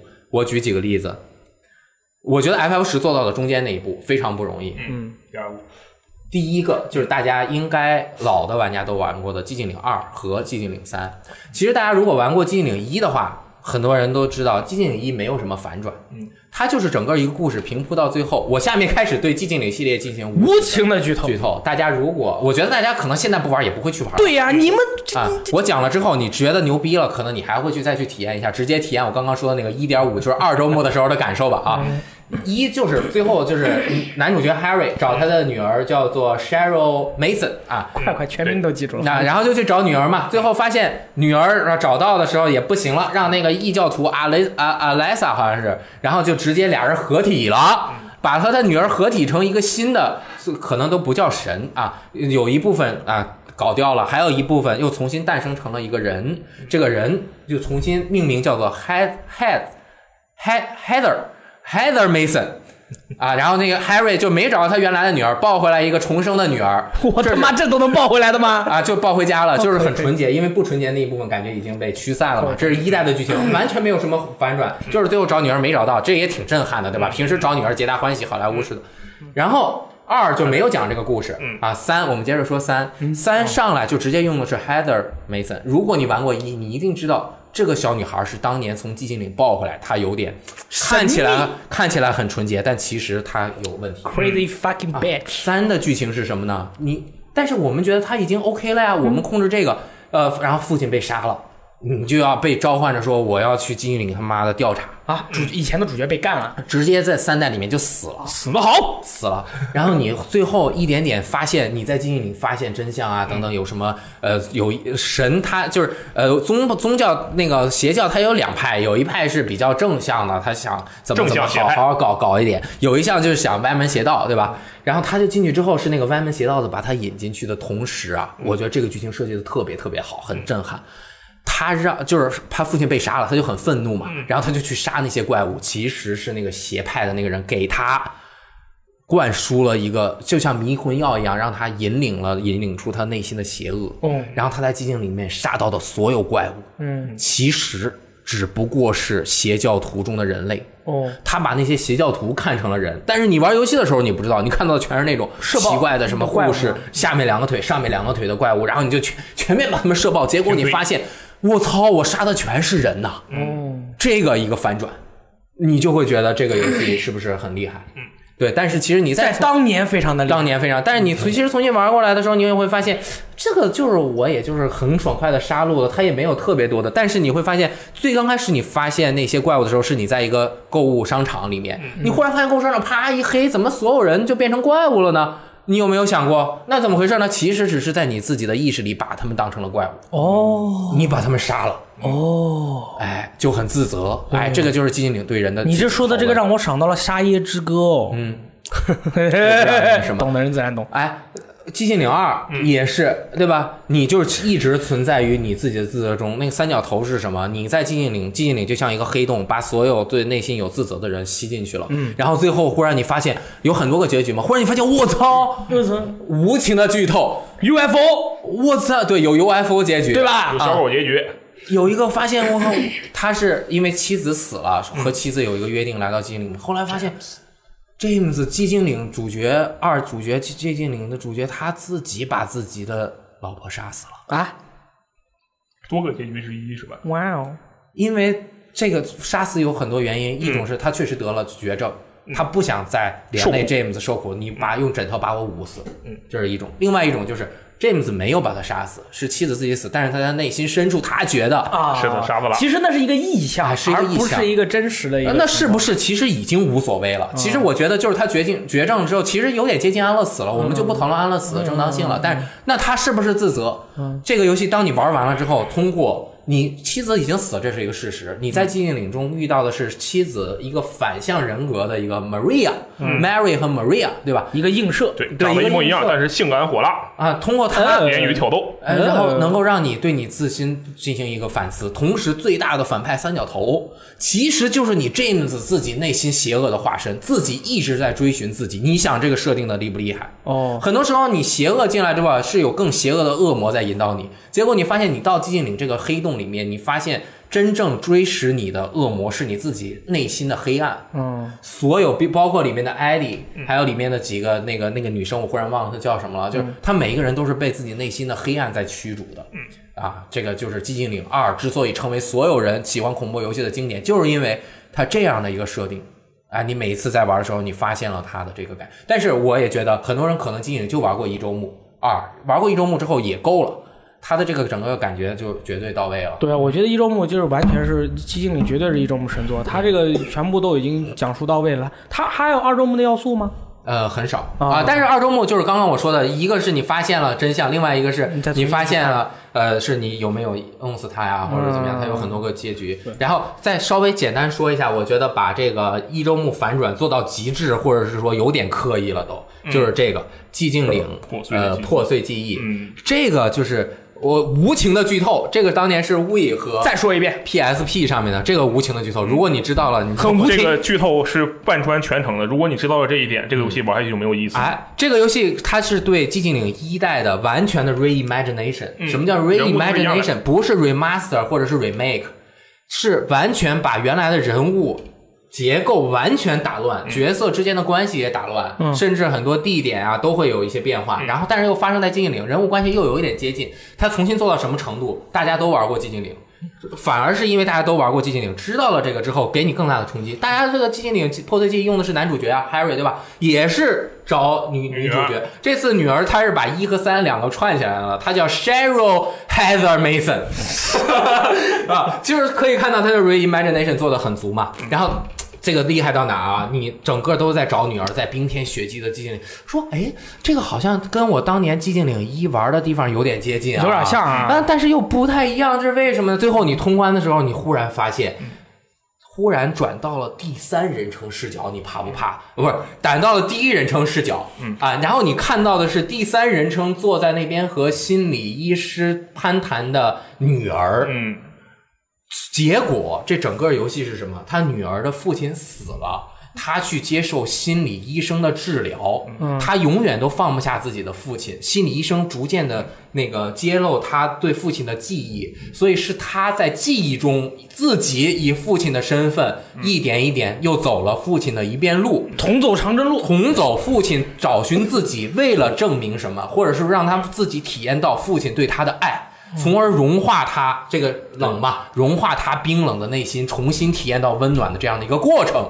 所以你发现你玩的是男主角，最后你通关之后发现是其实是女儿用男用他父亲的身份又走了一遍。对，我靠，这个太一周目了，因为这个游戏当时的结构出出现方式是玩家控制这个男主，然后在过场中是让这个玩家去跟医心理医生互动，所以玩家会觉得哦，跟心理医生互动的人是那个男主，嗯，但实际上跟心理医生互动的是那个女儿，哦，这是一个偏差型趋势那。不好意思，你们这么激动，我还是要给你们泼一盆冷水。哎泼这个这个游戏以后不会再有了。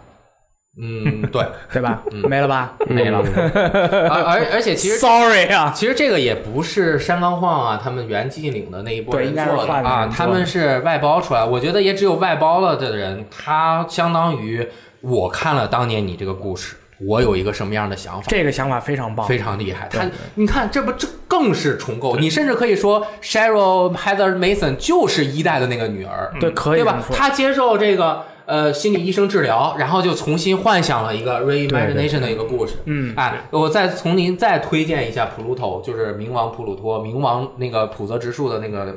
动画，他就是把六十年代的小飞侠就很短的一个短片，重新扩张成了一个大的一个篇章，然后重新构建了一个世界，很好可以。啊。哎，说到一周目神作，嗯它的这个故事的剧情的渲染啊之类的这些东西啊，我觉得对于一个游戏来说，就是对于这部分类型的游戏来说，可以说是非常的重要。嗯没错剧透呢也是致命的，嗯但是剧透这个问题我们就不讨论了，因为剧透就是致命的，没有什么好讨论的。但是在现在的这个直播大潮中，哎，你们觉不觉得直播对于一周目神作类型的游戏，它的商业上面的成功有着巨大的影响？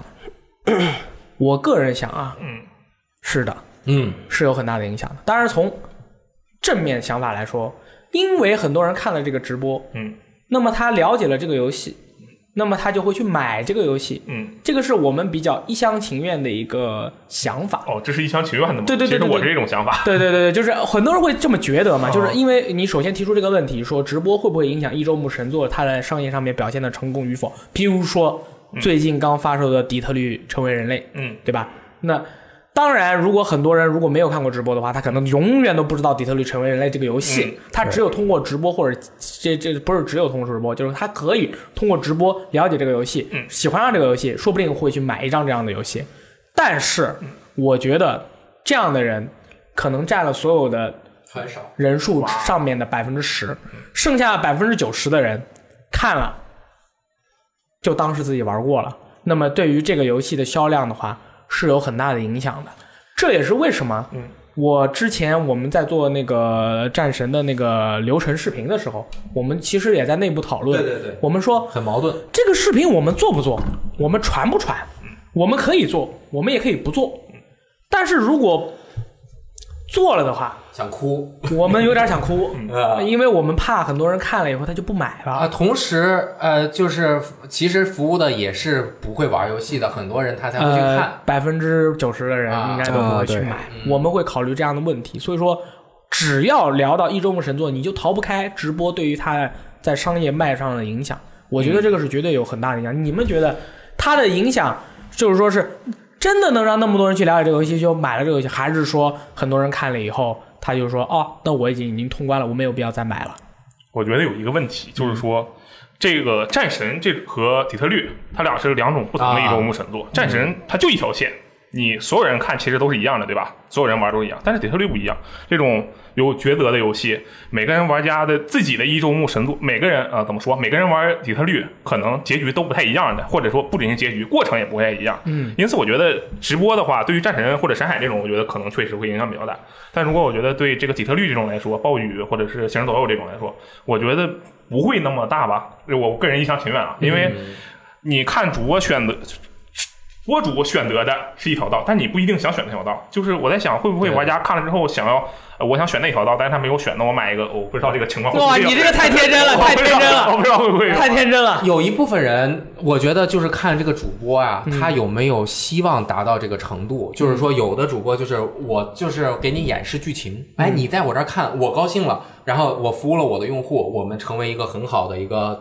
一个一个一个生生生存或者是事情进行下去的方式，对吧？嗯。还有一些主播，他其实也有一点这种，他在一边玩的时候，一边会给大家讲这游戏怎么怎么好玩儿，嗯，你要怎么怎么去玩儿，希望大家能够越来越多的去玩儿，这样子你能更理解我玩的乐趣了。我们一起，你也玩点游戏，虽然你玩的比可能不如主播多，对吧？但是大家一起还是要去玩儿。这个我觉得是主播也有区别，但是其实刚刚说到这个，我觉得是分两种。嗯短线看，对于这单一游戏确实是有伤害的。嗯这单一游戏我看完了，它我我就像我们说的，一周目神作，它第二周目它确实没有一周目那么爽了。嗯你知道最后的结局了，你也就不会那么爽了。没必要再买了，关键是。，对，那呃，这个确实会有影响。但是如果放到很长远的一个时间看，很多看直播的人他是大众用户，嗯他对游戏怎么玩儿，他也没有主机，他也没有游戏设备，他要入手一个游戏设备，不管是 PC，成本也很高啊成本很高。手机当然大家都有了，嗯但是你成本很高的前提下，我怎么能够打动一个人去成为？潜在的怎么能够成为呃游戏玩家？也就是说，他是潜在的游戏玩家呢？那他就要通过各种渠道去去了解去去去让他感受这个东西。直播是非常直观的一个东西。他可能这一看了一个游戏没想玩，又看了一个游戏还没想玩。也许未来五年或者十年之后，或者是某次有一个契机，他忽然发现，哎，这边门口有一个有主主机畅销，有促销又很便宜。然后比如说买一个这个 Xbox One X 哎带十个游戏，我跟你说，其实是这样的。他去美国或者日本旅游，哎人只要去美国或者日本旅游，嗯肯定想带东西，你这该买就买了。哎，啊所以就是总会有一个契机，或者是有一个很好的朋友说：“我教你吧，我带你玩，对吧？”那或当他的经济实力以及时间又允许的情况下，他才有可能不是。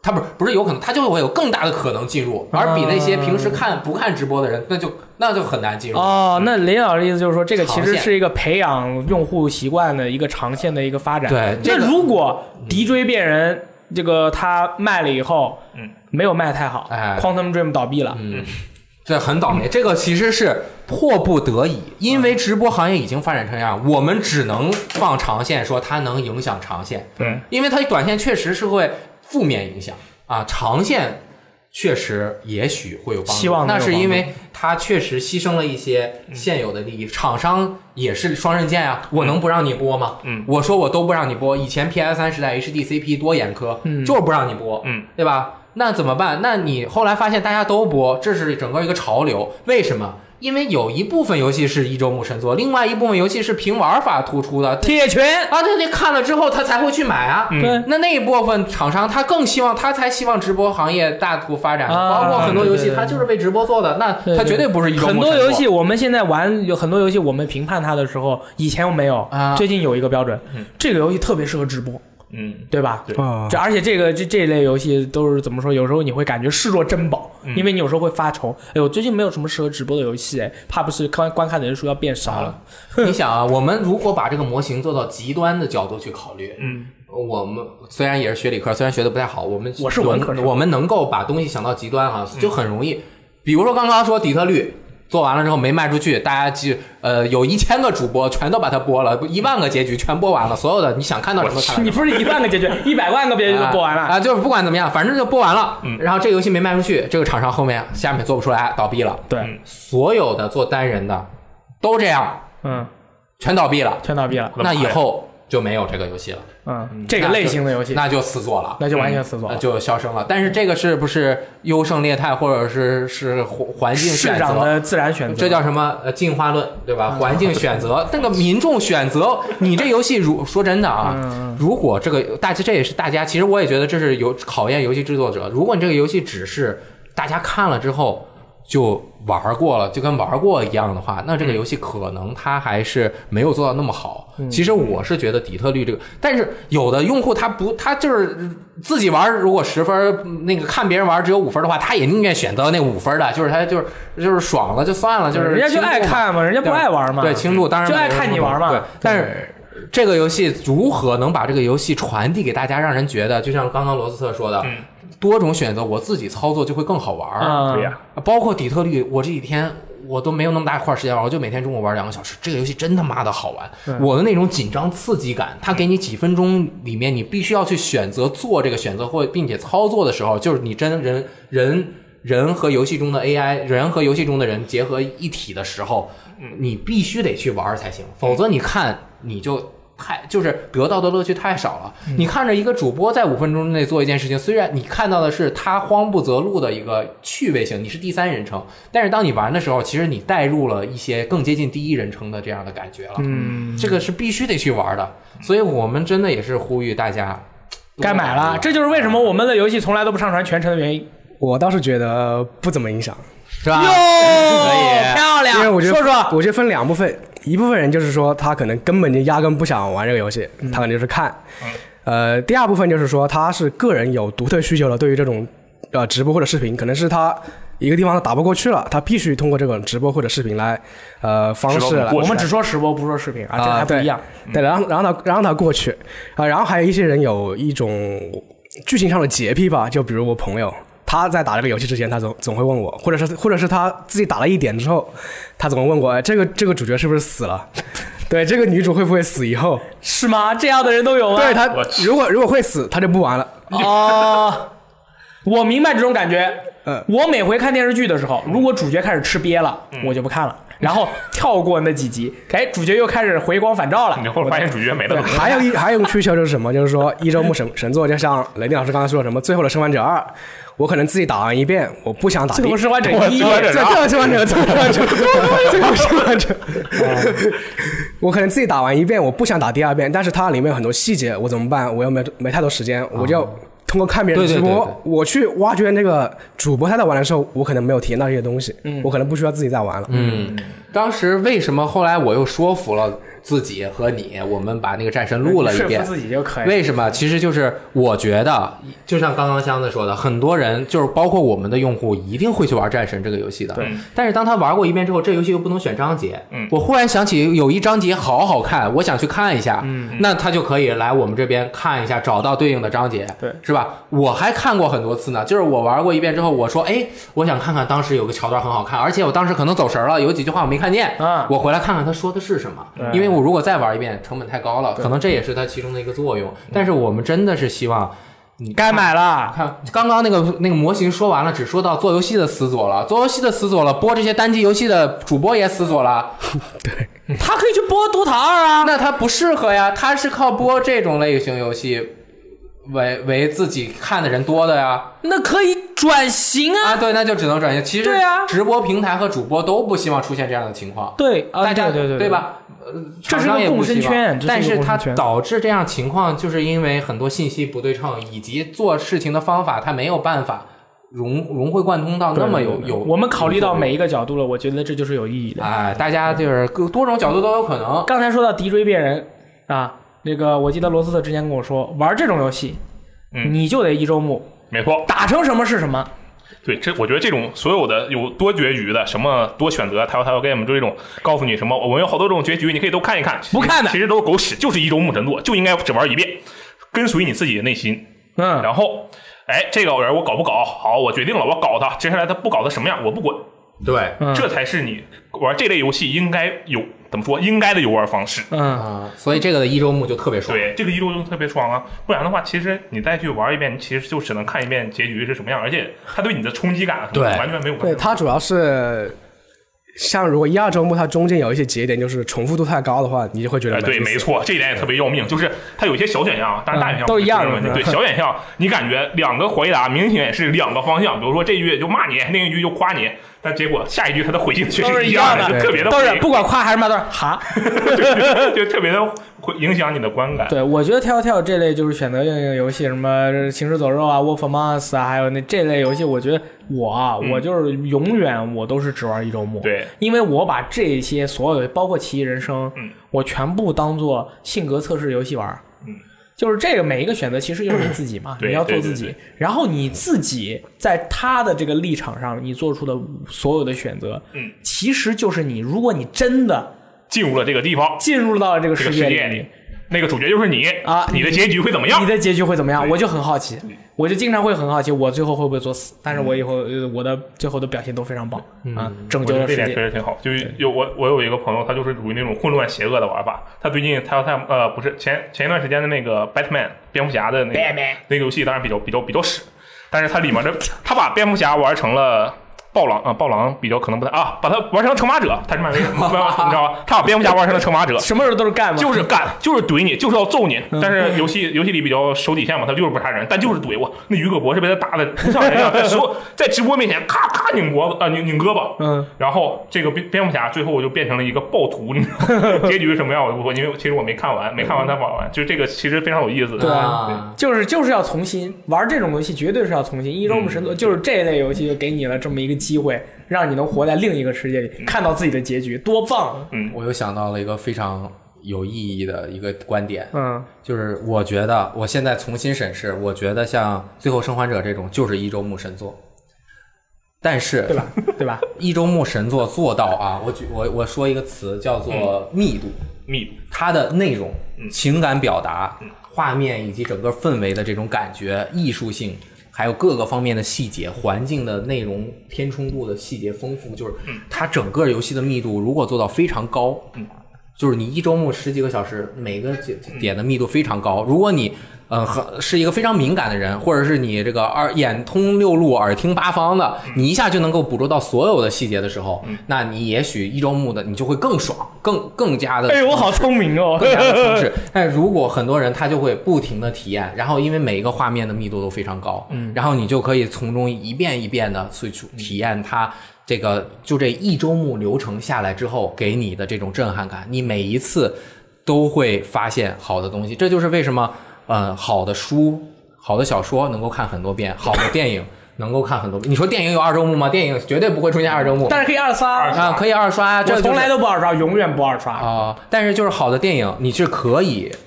这样连循环的、不停的去观看的。它就是你是不是一周目神作？就是如果你喜欢这个电影的主题和表达，那你可以重复的、不停的体验。但是如果你对这个还 OK，觉得还 OK，那它对于你来说就是我们刚开始说的那种，就是玩一周目、看一周目就 OK 了，过了，嗯，啊，也挺好，也值了。对，因为这类朋友啊，有很多玩家都说了，嗯，你为什么？我就在微博上面问嘛，我说大家喜欢一周目神作吗？为什么？然后有朋友就说喜欢，逗号懒。我觉得 Sorry，很很现实。我就打一周目，没什么问题。因为我我们很多人都是这样，对吧？对所以说，哎，很多朋友在我们那个在我的微博上留言了，我摘出几条啊，朋友再来读一下。首先是这个叫穿越小罗汉的朋友，他说。神作的意义就是建立在一周目的，无论是黑魂还是奇异人生，无论是古墓丽影还是生化危机七，还是底特律，他们都是因为是呃后面就没有了啊。嗯，我觉得是这样的，就是这些游戏就是正是因为它一周目的体验，才把它造就成了神作。你再去玩的话，肯定没有一开始那种感觉。的。对古墓丽影产生质疑。对，sorry，对，我跟你说，我也是这样，我对古墓丽影非常的严格。古墓丽影重三部曲重启的第一座非常棒，嗯，之后就不行了，因为重复了。对吧？嗯对相当于你你玩他的新作，你就感觉你好像玩了一一代的二周目一样。嗯 boring，对吧场景变化。第二位朋友叫做江户川我梦的这个朋友啊，他的玩的特别神秘，跟你的那个跟箱子的那个朋友差不多。他说，在选择一周目神作时，喜欢先看一下开头，再看一下结局，再玩，再再决定玩不玩。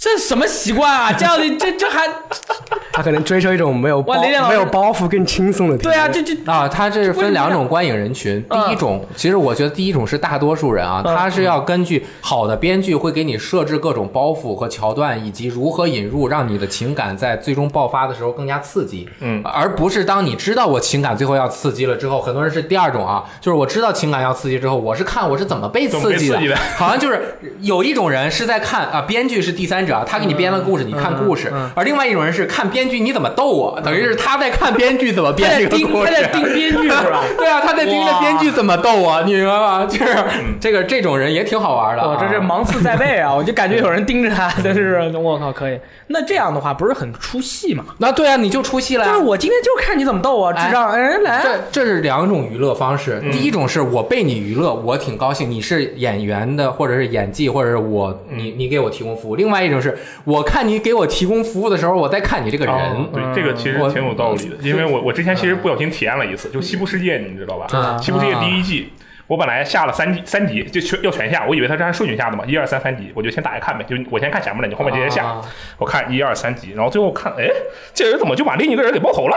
然后发现我看的是一集、第六集跟第十集，啊就是不是连着看的，直接从看到了结尾。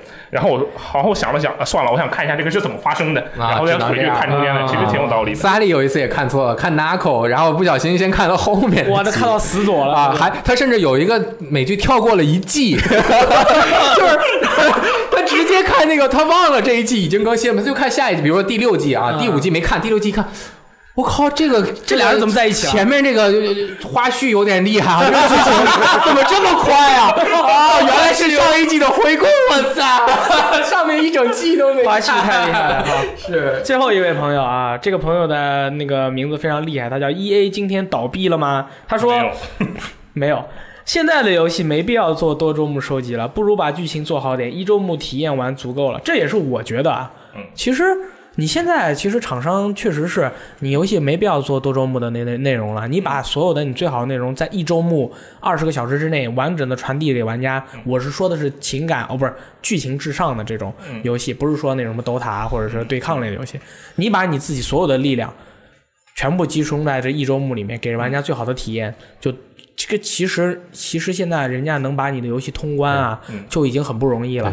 你看很多人说《西游记黑色行动四》啊没有单机模式了，我不愿意嗯啊，你可以不做嗯，啊，不是你不可以不做，啊我可以不玩，哎你不能没有。对。然后呢，很多玩家那那我们就去看了一下，在 PS 平台嗯呃《西欧迪》的这个通关率。啊，看奖杯就能看出啊，来。探奖杯能看出来，嗯对吧？现代战争啊，现代战争二啊，好像通关率百分之三十，啊还是挺高的嘛那么大一样挺嗯，这这百分之三十很高了，很高了，很高了。黑色行动一是百分之十还十几，然后黑色行动二忘了，黑色行动三是百分之几啊，很低很低很低。然后无限战争稍微再高一点，所以说这说明什么呢？就是买了这个游戏的人，只有百分之十到二十的人通关了，对吧？只有这么一点点人通关了。那如果是这样的话，人家斗士就说了，没必要了，对吧？你们都去玩多人对战，而且反正 COD 它最重要的就是它的多人对战，嗯啊，很多人如果觉得 COD 它最重要的是它的单机模式的话，对不起，你错了。我作为一名多年的战地加 COD boy，我我郑重其事的告诉你、嗯 c o d 最重要的是它的多人，它的单人从现代战争二之后就不再重要了。嗯它最好的剧本《黑色行动》、嗯现代战争、嗯无心无心战争还行，嗯黑色行动三就是这几个。那我觉得这个很很明确的说明了一个问题。对，你要真的现在这个年代还想做单人游戏的话，你一定要把你的游戏基本上达到一周目神作的标准。对，你要把你所有的力量啊做出做如到这个。如果你达不到，用户就就完全不买单，对对吧？他根本就不会玩你。你像刚刚我们说的，一周目神作可能比如说八分以上，像《德军总部二》是不是？嗯一周目相当于一周目神作了，就玩一周目就够了。是啊很像很多人现在他没有必要做多周目了，他都做 DLC。啊，嗯，宁愿做 DLC，又或者说二周目也不给你增加新内容了，你去玩我们 DLC 吧。玩家呢也说，哎，我就是想这样，我就想体验新的东西。你就是个有水的海绵，我就吸完了水，我任务就结束了。以前买游戏和各种都没有现在这么便捷，现在不或者是现在这么廉价，现在这个游戏的价格真的是很便宜了，就是。呃我买了，就是为什么出现那个我都花钱买了你的游戏，我还要玩，就是因为为什么？因为这个你玩起来它不好玩儿，我就不玩了呗。那以前我买了一个，我没得选啊行，我我还是得玩儿，对，那就是没办法，没得选嘛，然后咱对吧？这时代变了，是这样对，的现在快递这么方便，我不喜欢我卖给你啊，总有人喜欢。而且我跟你们说，我都忘了提了，一周目神作 COD 以前是一周目神作呀，COD 一啊二三，黑色行动、战火世界、现代战争，这都是一周目神作，它的单机版啊，它的单机模式都是一周目神作。现在人家说不做了，那不做就不做了呗，我们以后再说呗。所以我觉得像伊迪斯芬奇这样，伊迪斯芬奇记忆这样的游戏，嗯，它这种体量适合做单人游戏。哇你太棒再大的，刚刚好，你那种再大的三 A 游戏，你做成这种单人游戏，真的风险太大了，嗯。你的投入太高，你就十几个小时，一周目神作打完了。嗯有的这个大众用户，他可能就是他不买单，嗯，他觉得我我六十美元，我这样不行，对。啊，现在我们明白为什么是变成辐射七十六了。也许 对，也许这个人有些人说啊，你可以不做，但是啊，你可以做，但是我不玩吧，反正我搞不清楚，反正大家就是说这种话的人，我跟你说，人家 COD 动视就从来没有把你当做目标用户过，嗯，人家 COD 的目标用户永远都是沉溺于多人对战的那些用户是最多的，也是他们最想要去抓住的用户。然后单机的这个东西呢，他反正也做不好了，我们相信他做不好，不好对吧？IW 的人出来做了重生，回来又回动视，那又怎么样？我就不相信 IW 下一款 COD 能做好。我告诉你，你又又在这毒奶。没关系，我就这么说了。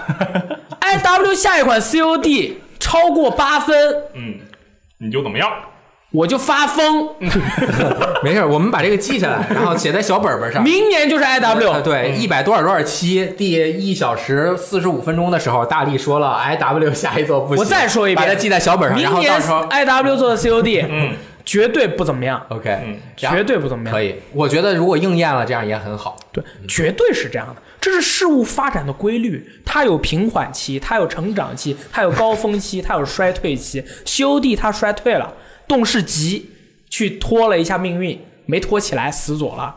那然后又跑反过来拖西游地，拖不动了。我觉得大家应该就是做还在做单人的游戏的这个制作组啊，我随便觉得啊，当然制作我也不很难做，太难做他。应该什么原本十五个小时啊，嗯，然后需要花比如说一亿美元的成本太难做了，你应该把这十五个小时的内容删一删。其实十五做个十个小时，做十其实就就就其实就算最后生还者，我在玩后面三四五，我玩了三四遍啊，在玩后面的时候，我有觉得它中间有一些过程是有点拖沓。嗯，这个拖沓在《神秘海域四》中是最明显的。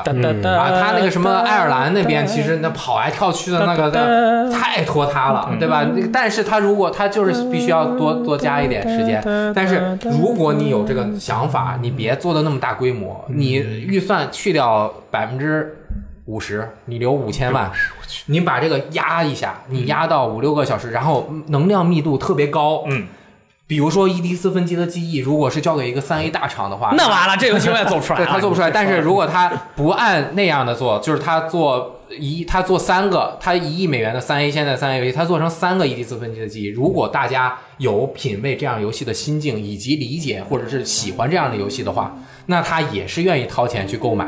而且这样他迭代还更快。他买完一个玩完了之后，你又出一个，他又买。他因为他呃消，因为现在用户的钱其实已经不是那么大的障碍了，主要是很多人没有时间，对吧？呃呃呃呃，我不知道啊，没关系，我这个可以卖便宜点嘛。我对它卖便宜一点啊，对它就不用卖那么贵了嘛。OK 对吧？它成本低了，然后它压缩一点，你压缩了之后，你这游还好看对。如果每一个爆米花电影都给你拉到五个小时长，中间上厕所还不让你去，谁愿意看？是吧？为什么电影要两个小时？对，为什么呀？因为电影院你坐那儿，你不能上厕所啊。以前看电影中间有那个上厕所时间的，哦以前美国往事三个小时，中间是五分钟、十五分钟黑、黑屏来上厕所。那不就跟啊剧剧我以为剧院一样吗？我以为去电影院看电影，电影为什么两个小时？是因为男生需要考虑一个小时五十分钟去考摸去去去决定要不要摸旁边女生的手，所以要两个小时。去啊，啊，好的好的，好，那个这个今天我们跟大家一起聊了一下一众神作啊，然后大家有什么想法，在我们下面留言，然后我们这个就看，哎然后说留的不好我们就不看，对对对好吧？那我们下期再见，我是大力。雷电。Lost，箱子。拜拜拜拜。Now they dwell with him above. Will the circle be unbroken by and by? By and by is a better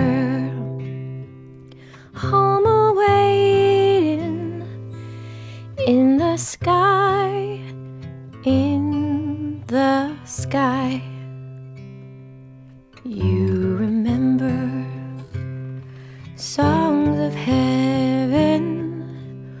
which you sang with childish voice. Do you love the hymns they taught you? Or are songs of earth your choice? Will the circle be unbroken by and by,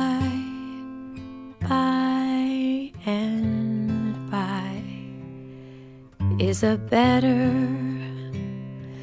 home awaiting in the sky, in the sky. You can picture happy gatherings round the fireside long And you think of tearful parting